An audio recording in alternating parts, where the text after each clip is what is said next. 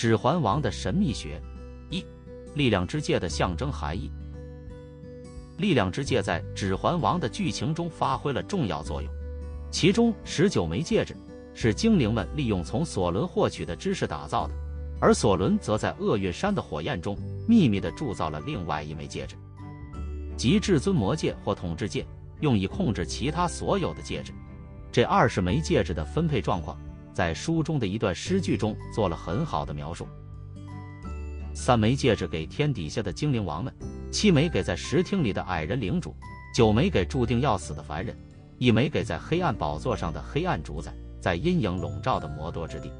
至尊魔戒可以统治他们所有人，至尊魔戒可以找到他们，至尊魔戒将他们全部带来，在黑暗中将他们捆绑，在阴影所在的魔多之地。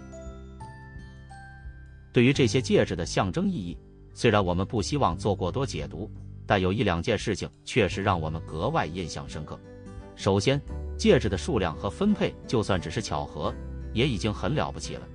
我们可以看到，数字十九可以简化为一和九，这两个数字加起来就是十，是毕达哥拉斯学派的神圣数字，并在这名的十点三角形数中永垂不朽。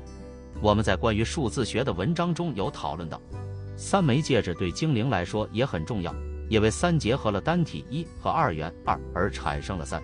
三是第一个基数，因为单体不被认为是一个数字，而是所有数字的父亲。毕达哥拉斯学派说道：“三是产生好的建议、智慧和知识的原因，它是音乐的女主人。所有这些美德都与作者托尔金的精灵们有着显着的关联。”稍后我们将探讨精灵的三枚戒指所对应的美德。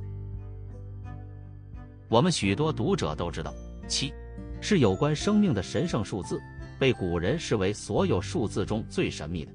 我们不清楚为什么托尔金选择将其与矮人关联在一起，因为无论矮人们有什么样的优点，也都不会像他笔下的精灵那样被认为特别神秘。所以，我们先保留对七的解释。九是现在适合即将成为的数字，因此。将九枚戒指送给注定要死的凡人是很有意义的，因为人是终将一死的不朽者，是为了进化到更高的领域才化身为肉身。而索伦在秘密铸造至尊魔戒时，将戒指的数量从十九枚增加到二十枚了。从数字学角度来看，可以说他通过在十九上加一，使之成为二，因为一加九等于十，十加一等于十一，一加一等于二。从而破坏和贬低了神圣的十点三角形标志。二是二元性和分化的象征，导致了混乱、困惑、分离和迷惑，或者我们可以说是邪恶。有关于托尔金是否了解神圣的数字科学，或者这在多大程度上影响了他的思维，我们无法得知。但有鉴于他至少曾与一位神秘主义者接触过，他受到数字学概念的影响不是不可能的。一般来说。力量之戒都有某些共同的属性，唯独精灵的三枚戒指例外，它们有自己独特的优点。一般来说，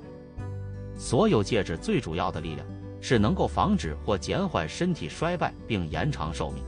它们还能增强佩戴者与生俱来的能力，无论是好是坏。此外，它们还赋予了渗透到不可见世界的能力，我们称之为星光戒。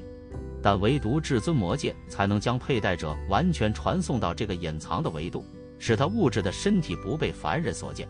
在索伦的统治之下，这九枚和七枚戒指的力量是如此强大，以至于他们可以使佩戴者，尤其是人类褪色并变成戒灵，一个具有超自然力量的半人半魔。书中还提到了给予矮人的七枚戒指。效用是增强佩戴者的天赋技能和占有欲，他们开采的任何东西都因此倍增，使得他们变得既贪婪且极其富有。而给予凡人的九枚戒指则能延长佩戴者的寿命，但代价是会被索伦的意志所奴役。而至尊魔戒，正如我们从前面引用的诗句中了解到的，赋予支配和控制其他所有戒指的力量。但从神秘学的角度来看，我们最感兴趣的还是精灵们拥有的三枚戒指。根据书中的记载，索伦的手从未碰过这些戒指。在《精灵宝钻录》中描述了这三枚戒指如下：这三枚戒指是最后被制作的，并拥有最强大的力量。它们称为火之戒、水之戒和气之戒，分别镶嵌着红宝石、钻石和蓝宝石。如果这三枚戒指对应到火，空气和水这些神秘元素。那我们可以推断至尊魔戒代表了土元素，这是有道理的，因为土元素不仅巩固了其他三者的力量和作用，并且还将它们结合在一起，呼应了前面诗歌的最后一节。我们读者当中的炼金术士会记得三重伟大赫尔墨斯在这名的翠玉录的第六节指出：第六，其能力降临于世，土最为完全。作者托尔金没有告诉我们火之戒是由什么金属制成的，但它的作用能激励其他人抵抗暴政、统治和绝望，以及抵抗时间造成的疲惫。水之戒是由托尔金发明的金属真银制成的，与普通的银不同，它不会变色，它的力量能保存、保护和隐藏自己，以远离邪恶。而第三枚戒指气质戒是由黄金制成，并镶嵌了一颗蓝宝石。